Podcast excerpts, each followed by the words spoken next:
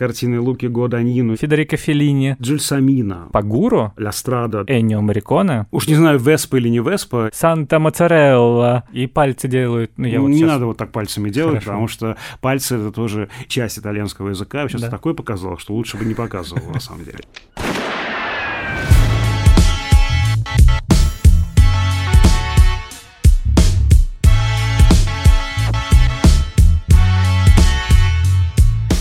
Всем привет!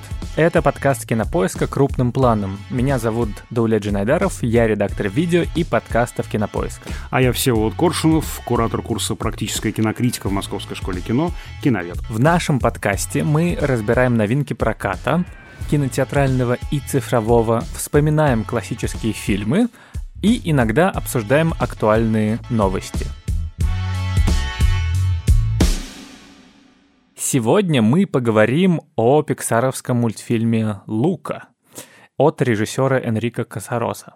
Это история о двух таких водных существах, подростках, которые сбегают от морской родни в идиллический итальянский городок, где начинают дружить с дочкой рыбака и узнавать мир. Меня зовут Джулия Марковальдо. Мы горе луковое, надо держаться вместе. Море луковое? А это мой папа. На кого он охотится этими штуками? На все, что плавает.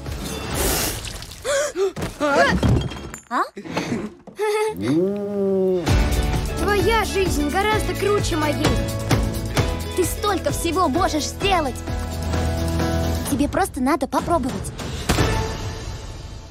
И это такое очень милое, очень трогательное, временами очень смешное кино про дружбу, про инаковость, про важность отпускать родных, про важность самостоятельности, про летние приключения. И я очень на него советую всем сходить, особенно если у вас есть дети, и особенно если вы помните себя в детстве, потому что Лука очень здорово реконструирует вот эту вот атмосферу летнего путешествия, летних приключений, когда дни очень длинные, нет особенных забот, ты предоставлен самому себе и занимаешься вроде бы какой-то ерундой со своими друзьями, но на самом деле очень важными вещами, которые являются основными и которые ты будешь потом вспоминать с какой-то легкой светлой грустью, но при этом и радостью. И эти как раз годы, они формируют тебя как личность очень сильно. Ты сколько раз плакал, скажи ко мне? Я один раз почти плакал. А я три раза плакал. Серьезно? Между прочим, да, я даже выписал эти моменты. Доложу тебе чуть позже, когда это случилось. Слушай, удивительный пример фильма, которым ты плачешь больше, чем я. Обычно я, вообще говоря, Да. сильно реву на Перекос. фильм. Вот. Да, неожиданно. Интересно, почему так? Вот. Но при этом, как мне кажется, несмотря на то, что это, конечно, невероятно качественно сделанное кино, мультфильм Лука, мне кажется, не встанет в ряд с величайшими произведениями студии Pixar, с той же душой, или корпорацией монстров, или в поисках Немо, или головоломкой, ну то есть все те мультфильмы, которые мы любим, которые мы вспоминали в предыдущем выпуске про душу, собственно, послушайте, если вы не слушали. Потому что это, конечно, не революционное кино. У него довольно камерный замах и довольно понятная история, посыл и очевидный, в общем. И ты более-менее предсказываешь, что произойдет и в середине, и в конце, какие будут опорные точки. Но все равно, конечно, тут э, важно то, как сделано это кино.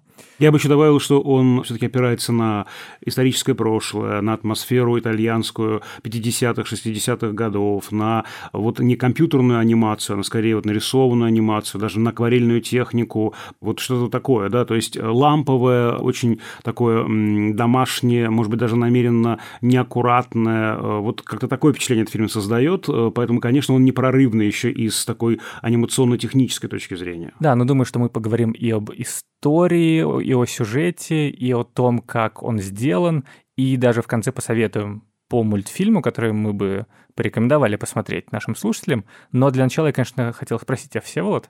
Видимо, ты согласен со мной, что это не великое кино, но, возможно, ты все-таки нашел здесь место для библейских отсылок, античных архетипов и сложно устроенным сюжетным финтам, которые я, как э, неопытный киновед, начинающий кинокритик и, в общем, довольно молодой и, И зеленый. и зеленый легкомысленный человек не увидел, а ты, как опытный гуру, сейчас мне все расскажешь. А, ну, слушай, э, конечно, здесь каких-то таких сложных ходов, мне сюжетных не очень много.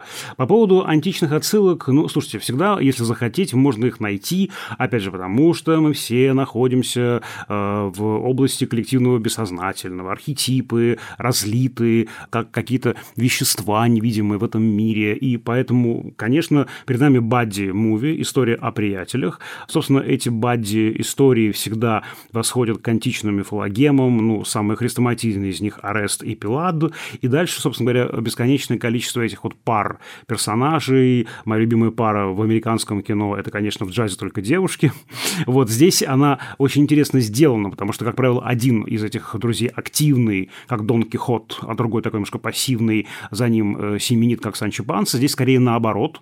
В центре основной персонаж скромный, как бы маленький, э, боящийся всего, а вот его sidekick, да, вот его этот вот э, приятель-дружок, он, э, наоборот, уже вкусивший этой взрослой самостоятельной жизни, и он таким является проводником. Здесь такая немножко перевернутая конструкция, но в целом, конечно, вся мировая литература, мировое кино, живопись мировая да, наполнена этими сюжетами. Слушай, ну мне кажется, это вполне типичная, на самом деле, сюжетная конструкция, когда в центре повествования у нас какой-то неуверенный в себе герой, которому активный персонаж показывает новый мир. Ну, то есть у нас же это такая основная внятная драматургическая конструкция, что для того, чтобы зритель узнал какой-то новый мир, он должен его открывать вместе с героем. И поэтому здесь вполне логично, что мы встаем на место и проецируем себя на такого вот новичка, как бы человека, которому разрешают, ну, точнее, морскому чудовищу, которому запрещают выползать на поверхность, и мы вместе с ним смотрим на этот мир. Это прекрасно! На поверхности все самое лучшее! Еще тут, мне кажется, почему это логичный ход, Возможно, я не прав, но кажется, что большинство кинематографистов, режиссеров, сценаристов, они в детстве как раз были довольно интровертными людьми. Такая теория есть. Творческие люди как будто бы больше существовали в пространстве своих фантазий, каких-то грез, которые потом им помогли превращать это в творческие проекты. И здесь, конечно, главный герой, и режиссер сам об этом говорил, он списан с него же, маленького. То есть у него тоже был такой же друг, его тоже звали Альберто, он тоже а, оказал важное влияние, показал, что нужно быть уверенным в себе, нужно достигать своих целей, и нужно не бояться большого огромного мира. Да, вот здесь она история коучинга, да, причем в истории коучинга, что хорошо, учатся-то оба друг у друга, и вот наш этот активный персонаж, он, конечно, тоже учится у э, нашего главного героя. Э, мы понимаем, что за этой э, маской активного, немножко циничного, прагматичного персонажа скрывается тоже ребенок, да, мальчик, которого бросил отец, э, и нечто хрупкое, уязвимое, очень тоже трогательное скрывается за этой маской. И лично для меня было здорово, что главный герой именно выбран Лука, а не Альберта, потому что кажется, что я могу себя ассоциировать скорее с э, Лукой. Ну, то есть у меня, конечно, не было вот такого вот приморского детства на итальянском побережье, если говорить о 12-14 годах.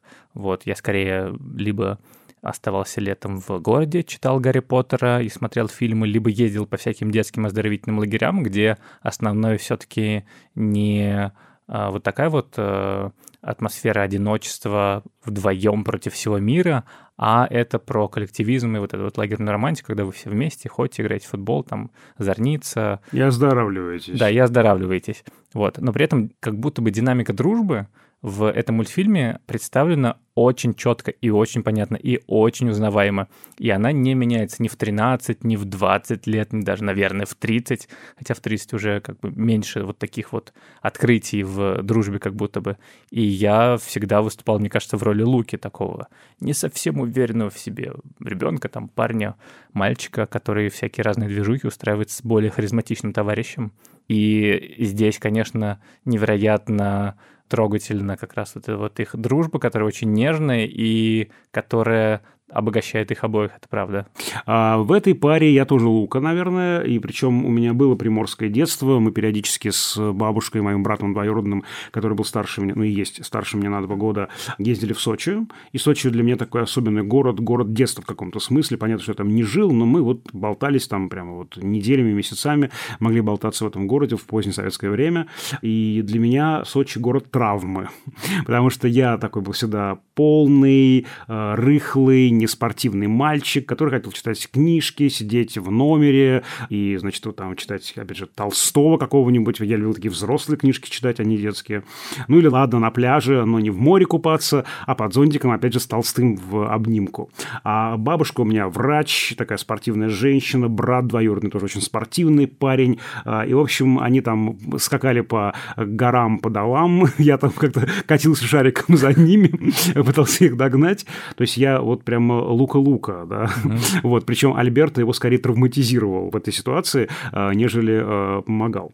Ну, вот так получилось просто, да, это без всяких претензий кому бы то ни было, ну, вот так вышло в моей ситуации. Да, ну и все-таки это, конечно, история про дружбу, в том числе. Но в первую очередь, как будто бы здесь прослеживается метафора в мультфильме инаковости. На самом деле, то есть эти друзья, они вместе против остального мира не только потому, что они дети, потому что они маленькие, потому что одного бросил отец, а второго слишком оберегают родители и хотят его отправить к какому-то странному дяде в подводные глубины. Да, которого озвучивает Саша Варон Коэн. Да, да. да. Дядя Уго. И в этом явлено уже одиночество и инаковость детей, потому что я недавно думал над тем, хотел бы я, например, вернуться в детство, там, не знаю, в 10 лет, потому что очень много всегда разговоров про то, что вот как классно было быть ребенком, когда не было всей этой взрослой мерзости и необходимости решать ответственности, но я что-то вспомнил и подумал, что это же какое-то жуткое одиночество и бесправие, когда ты не можешь ничего сам делать, сам выбирать.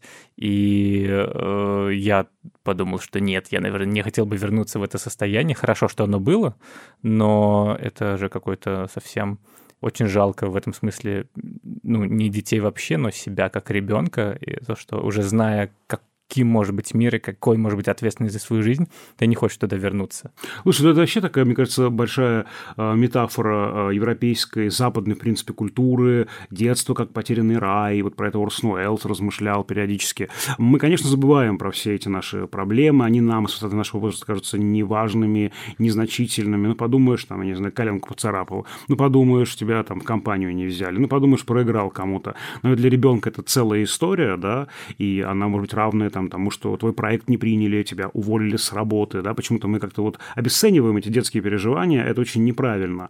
Поэтому я согласен с тем, что в этом много иллюзий, иллюзий потерянного рая. Кстати, с этим же образом потерянного рая работает и Казароза здесь, да, потому что, собственно, перед нами райское место фактически, да, этот Порто-Россо, Красные ворота, значит, вот такое прекрасное, то, что называется в Италии Паэза, деревня, дефис город, да, вот, ну, как бы это формально город, но это микроскопический городок, там полторы улицы, вот. Э, и это, конечно, большая проблема взрослого, который вспоминает про свое детство. По поводу инаковости, да, это действительно здесь очень сделано внятно. Два морских жителя, причем не просто морские жители, а те, кого люди на суше считают монстрами, морскими чудищами, которых боятся, на которых охотятся. Это очень важно. И мне очень нравятся слова э, родителей эм, Луки. Один из них говорит, некоторые люди никогда не примут его, а другой говорит, но некоторые все-таки примут примут, и это прям важно. Мне очень нравится здесь, когда в финале, наконец, наших героев принимают, эти жители Порто-Россо, там происходит каминг-аут, самый настоящий каминг-аут этих старушек с мороженым. Помнишь, mm-hmm. такие классные старушки с мороженым, которые тоже оказываются, там облили водой, и они тоже оказываются морскими чудищами, которые пристроились вот здесь. Это самая главная тема фильма, да, э, инаковость. А с другой стороны, фильм про взросление, про сепарацию от родителей. Вот ты совершенно правильно говоришь, что родители родители Луки заняты гиперопекой, особенно мама, папа mm-hmm. в меньшей степени, конечно, мама его гиперопекает. Он такой смешной, у него такая функция быть пастухом для рыбок. Да, он же, он да, же, по да, сути, пастух, они там как овечки такие, да, да. эти рыбки, блеют. вот, э, да, блеют, значит, не знаю, там кто-то заблудился, кто-то не хочет, кого-то не досчитались, очень смешно. Он э, здесь показан, вот этот его мир пастуха такого, рыбного пастуха, но действительно мама в большей степени занята тем, что вот он маленький, маленький, он не э, справится. Там очень много таких психологических достоверных, узнаваемых моментов, кстати, в отношениях между взрослыми.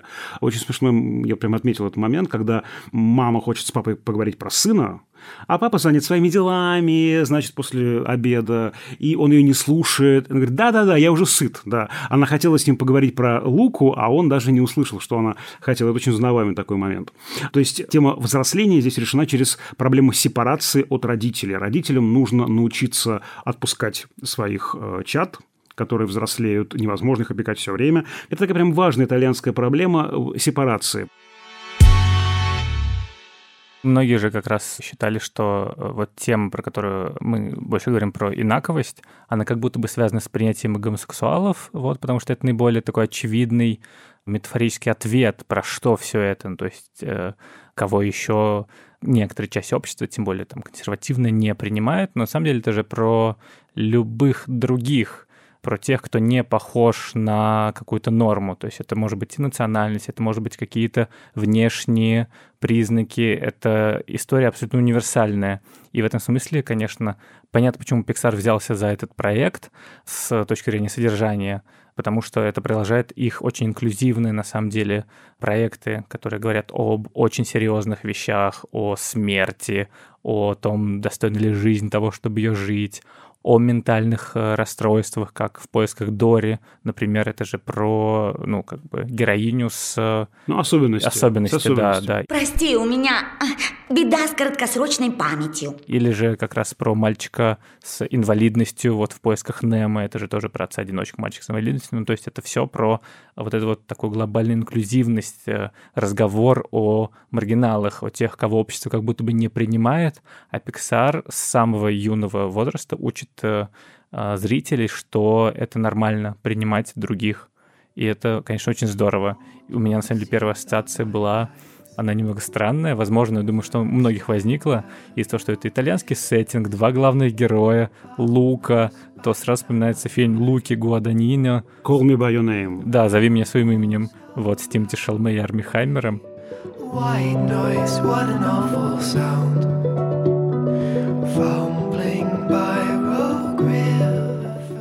Да, я сейчас просто пожимаю плечами. Никакой ассоциации с картиной Луки Гуаданьино здесь у меня лично не возникло. Я понимаю, о чем ты говоришь. Конечно, два персонажа, хотя все-таки Хаммер играет уже совсем взрослого да, человека, уже там аспиранта. Да, приморский сеттинг, Италия, опять же, велики, тут Веспа, э, мопед, а там велики. Но, не знаю, мне кажется, само кодирование через имя режиссера, ну, скорее случайность, ну, правда, Лука, Лука, ну, подумаешь, довольно распространенное итальянское имя.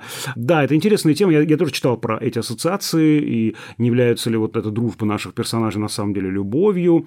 Ну вот я вот как раз к этому хотел тоже уже перейти, потому что третья для меня важная тема фильма – это не только про принимать, но и про отпускать. Причем не, в смысле родителей, да, а именно в этом дружеском каком-то тандеме. Ведь мы понимаем, что Альберта отпускает э, Луку э, вместе с Джулией, вместе с их общей подружкой, но он понимает, что Лука и Джулия как-то особенным образом сблизились. Для меня эта история как раз про первую влюбленность Луки, да, такая еще детская влюбленность в Джулию, да, Джулия в него. Поэтому здесь, конечно, ну, скорее понятная гетеросексуальная, конечно же, вся эта история.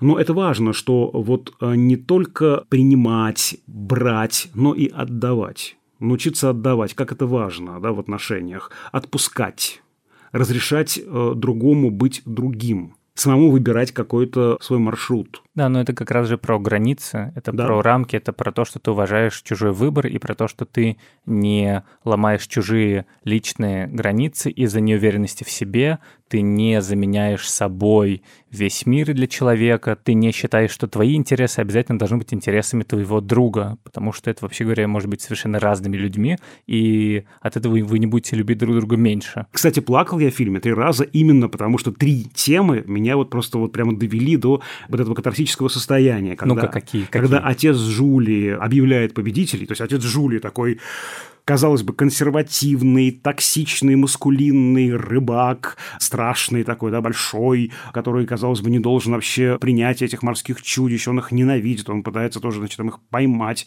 И вот он объявляет их победителями этих двух, э, значит, морских чудищ. Потому что он их увидел как людей, он да, их полюбил. полюбил это и принял, важно. да, это да. тема принятия.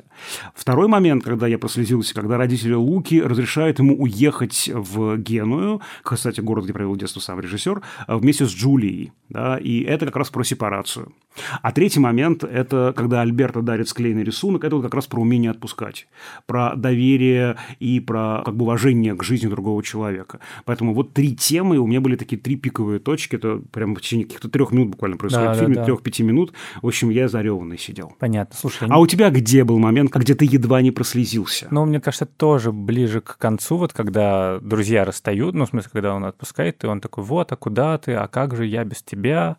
Вот, но я не заплакал, не знаю, может быть, это не моя тема, она меня не так сильно бьет, или же Просто у тебя было счастливое детство, отличие от некоторых. ну, возможно. Либо же на меня больше действует, не знаю, какой-то особый род скрипочек, который вот так вот играет, и я просто, о, боже мой, о, хатика, пожалуйста, поешь.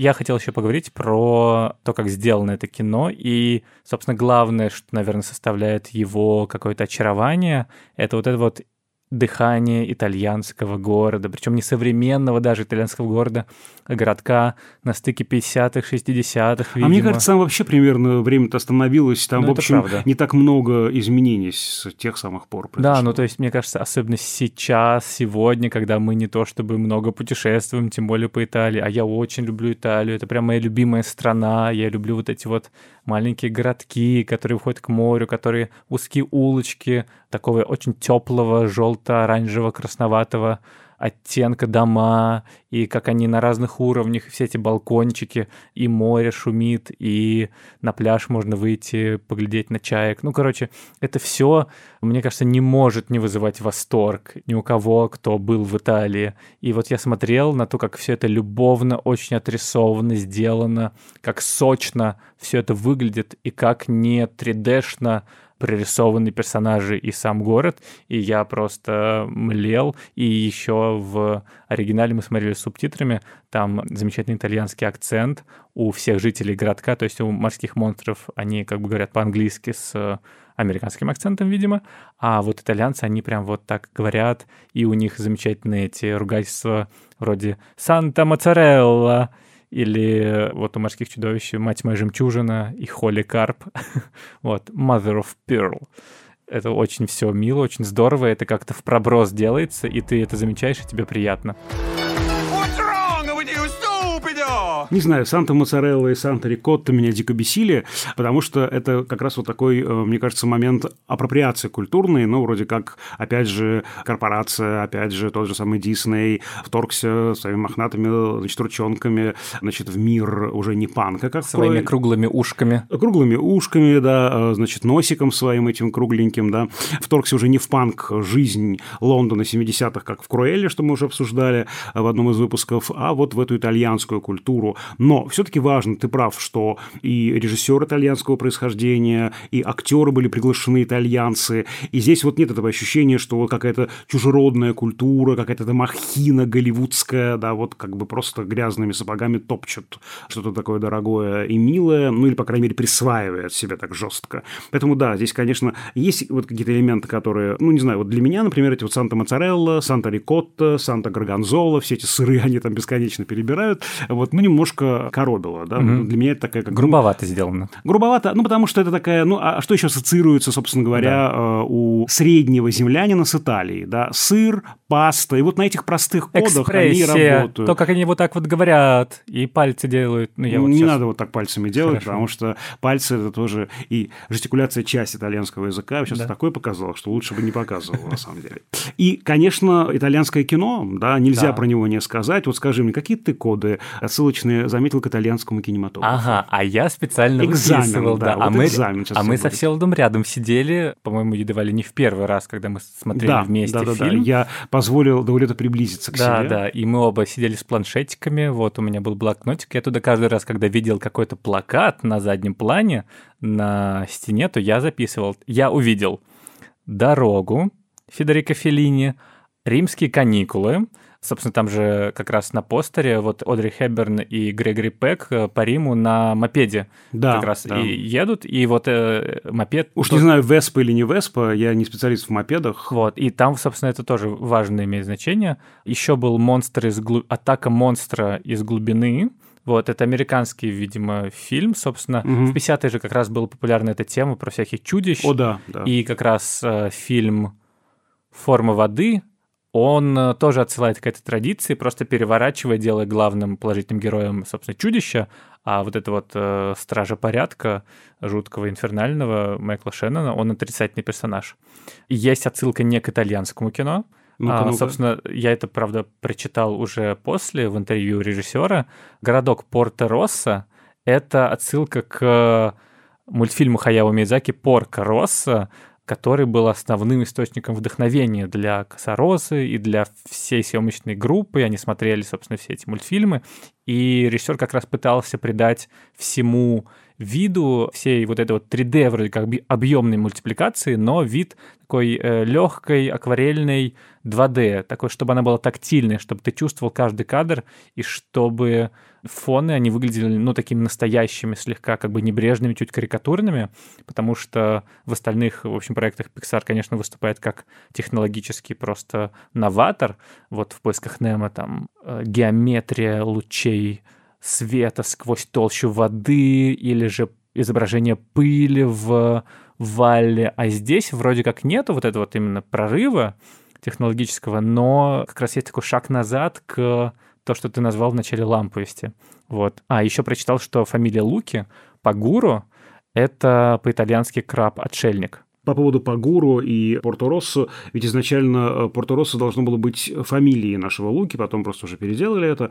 А, Да, я бы еще по поводу дороги э, вспомнил, что лодка, которую в самом начале мы видим, плывет лодка, да, прям с первой минутки, да, фильма, когда, э, значит, вот одного из персонажей наших чуть не ловят, значит, вот эти рыбаки, она называется Джельсамина. А Джельсамина – это имя главной героини фильма «Ля Страда. Дорога», А. э, Джульетты Мазины, Джельсамина, цветок Жасмина, Джульетта, кстати, Джулия Джульетта – это имя нашей э, главной героини, девочки, она же Джулия, и однажды ее называют Джульетта полным именем. Это понятно, отсылка, на мой взгляд, к Мазине. Там очень смешная есть отсылка к Лукино Висконти, потому что главного злодея зовут Эрколе Висконти, Ага. с которым борются наши друзья на соревновании. Причем сам эм, режиссер говорил, что он вдохновлялся великой картиной Лукино Висконти «Ля Терра Трема», «Земля дрожит», э, классика неореализма, фильм, действие которого происходит в маленьком рыбацком поселке. Вот. Еще, кстати, он вдохновлялся картиной Роберта Расселини «Стромболи. Земля Божья» с Ингрид Бергман в главной роли, где тоже действие происходит вот в этом маленьком рыбацком поселении. Ну и, конечно, еще нужно вспомнить фото Марчелло Мастрояни, там Да, мелькает да, в да. какой-то а, момент. Вот. Но вот я очень жалею, что кота назвали как-то потому что совсем тоже банально Макиавелли. Можно было тоже как-то там придумать какой-нибудь итальянский там или режиссер, или какой-нибудь персонаж какой-нибудь, не знаю, уж коль там дорогу взяли, то можно было там взять Дзампано, Лапа, буквально там, это один из главных персонажей фильма «Дорога». Я бы, конечно, предпочел, чтобы кота звали не Макиавелли, а Дзампано. Но неважно, как бы его ни звали, он классный. Он Да, вообще мой кот, любимый да, персонаж. кот Да. любимый вообще. Он очень похож, во-первых, на отца Да, э, усатый этой такой. Джулии. Да, усатый, с пронзительным таким взглядом сканирующим, боже мой, просто... Вот э, я не знаю, будет ли фигурка или там плюшевая, э, значит, игрушка с этим котом. Я вот вроде бы посмотрел, пока не планируется выпуск вот именно этой игрушки, а я бы прям купил себе этого кота, он офигенный. Да, и еще там черепаху, на самом деле, там один раз называют Калигула зовут. Ну, точнее, там есть надпись на миске, которую кормят. И главное, на самом деле, итальянское имя, которое в связи с э, фильмом э, Лука, ну, можно вспомнить, это Эннио Мариконе, О, да. который, как говорил режиссер в интервью, должен был писать музыку к этому фильму, то есть его собирался попросить, вот, но, как мы знаем, к сожалению, в прошлом году Эннио Мариконе умер, вот, и не успел написать музыку, но в любом случае его как бы памяти в том числе посвящен этот фильм, потому что Эннио Мариконе, конечно, один из главных амбассадоров итальянского вообще в мировой культуре.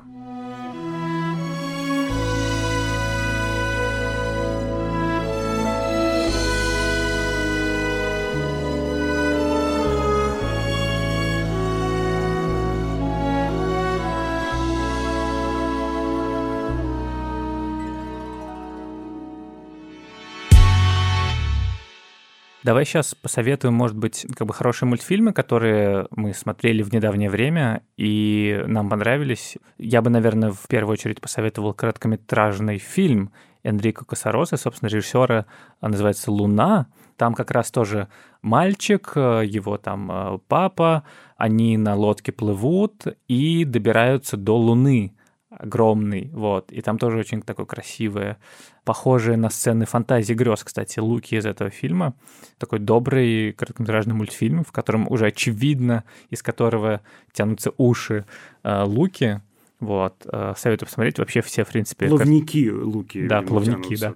Вообще все короткометражки Pixar, конечно, достойны того, чтобы их посмотреть, но я хотел посоветовать мультфильм «Диалогию. Семейка Круц». И вторая часть «Семейка Круц. Новоселье» — это история про пещерных людей, которые оказываются на пути глобальной катастрофы, континенты разверзаются, и они вынуждены покинуть уютную пещеру, чтобы отправиться на поиски лучшего мира, лучшего дома. И первая часть — это как раз про сепарацию от родителей. Там такая семья харизматичная, ну, есть, конечно, отец, есть вот дочка, которая хочет чего-то большего, хочет что-то больше, чем просто выживать. И весь фильм — это их такой роуд-муви сквозь мир доисторический, который очень смешно сделан. Там очень смешные какие-то гибриды животных, не существующие в реальности. То есть там тюлень и курица, черепаха и аист, паука-волк. Ну, то есть это все очень смешно сделано. И первая часть, она еще очень интересная с точки зрения операторской работы. Там консультантом выступал Роджер Диккенс, э, на минутку оператор э, фильма «Братьев Коэн», 1917, «Бегущая по лезвию» 2049, вообще один из величайших операторов нашего времени, и там очень такие крутые длинные кадры, и это очень смешная пронзительная история про как раз семью, а вторая часть еще смешнее, то есть она вышла буквально вот в прошлом году и сейчас доступна онлайн, в том числе на Кинопоиск HD, если вдруг у вас есть подписка. Я начал смотреть со второй части, если честно, и получил удовольствие, не зная о чем там первое, и это примерно про тоже про семью, про столкновение с новым, там какие-то геополитические мотивы появляются, обязательный мотив стены, конечно. И первая и вторая часть еще удивительным образом очень разные по визуальному стилю. Вот, первая, она такая более реалистичная, а вторая более мультяшная. И я прям большое удовольствие получил от этих фильмов. Всем советую. Я думала, это бородавочник, но потом он превратился в парня. Странно. Обычно-то бывает наоборот. Ну, я, конечно, не люблю э, мультфильмы для детей, но все-таки один э, мультик э, я вспомнил, который вот я смотрел и который мне очень нравится. Он очень похож, кстати, по своей теме, не по структуре и не по визуальному стилю, а по теме. Он похож на Луку, да, очень созвучен с этой картиной. Я имею в виду Ральфа, Фильм уже 9 лет, мне кажется, можно к нему вернуться. Замечательная совершенно картина Ричи Мура, и там как раз оба главных персонажа, это тоже боди-муви, да, и Ральф, и Ванилопа фон Кекс, они инаковые, они э, нуждаются в тепле друг друга, они хотят изменить свою участь. Собственно говоря, Ральф – это такой злодей в игре, которому надоело быть злодеем. Он, он хорошо выполняет свою работу, он разрушает то, что чинит главный герой. Почему все его не любят, почему он какой-то неправильный, да? Он хочет как-то это изменить. А Ванилопа фон Кекс – это девочка Глюк, персонаж глюка в компьютерной игре.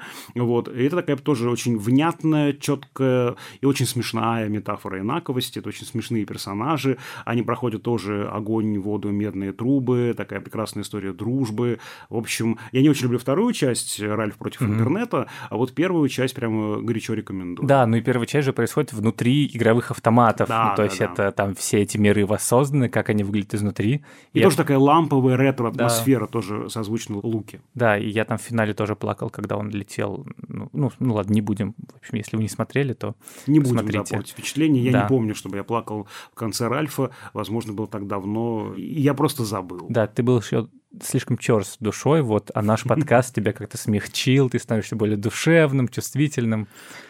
Вот, да, скоро общем, мы будем... Тюфяком, становлюсь да. тюфяком. Ну, ничего, скоро мы будем как-то душеспасительно разговаривать прямо во время подкаста. Возможно, прямо во время подкаста будем, обнявшись, плакать над чем-нибудь.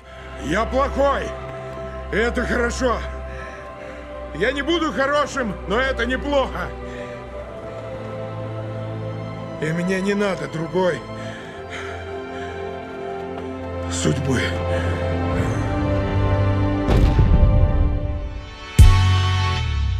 Прежде чем мы с вами попрощаемся, я хотел проанонсировать и попросить кое о чем. В одном из следующих выпусков, а конкретно через один, мы хотим обсудить феномен плохого кино или же guilty pleasure. Там, если, например, вы когда-нибудь видели комнату у Томми Вайсо. Apart, или же, не знаю, сериал «Слепая» на ТВ-3, то вы понимаете, о чем я. Это когда так плохо, что уже хорошо. И вот мы хотим обсудить, что это такое, устарел ли сегодня этот термин, можно ли вообще про что-то говорить, что это guilty pleasure и плохое кино, какие у нас со Всеволодом есть постыдные фильмы, приносящие нам постыдные удовольствия. И мы бы хотели включить в подкаст ваши истории и рассказы, рекомендации, какие фильмы вы смотрите, но вам за это слегка стыдно – какие фильмы вы любите, но все остальные, включая кинокритиков, MDB, Кинопоиск и, возможно, ваших друзей, считают, что это плохое кино. Да, и обязательно расскажите, за что вы эти фильмы любите. Отправить аудиосообщение можно, воспользовавшись нашим ботом в Телеграме. А, название его КП Аудиобот. Он же поможет вам правильно записать голосовое – Ссылку на название и то, как к нему перейти, мы оставим в описании подкаста. Вам не нужно никак готовиться будет к записи, вот просто достаточно будет начать переписку с этим ботом, э, записать голосовое сообщение в интерфейсе Телеграма. То есть все очень просто.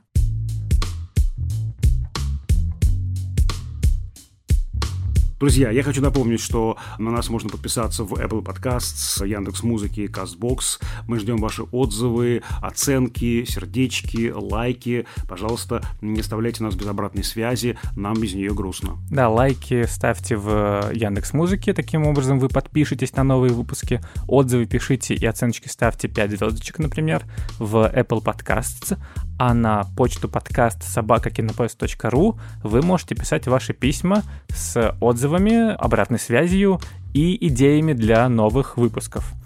А над этим эпизодом работали Давля Джинайдаров, Всеволод Коршунов, звукорежиссер Лера Кусто и продюсер Женя Молодцова. До скорых встреч. До свидания.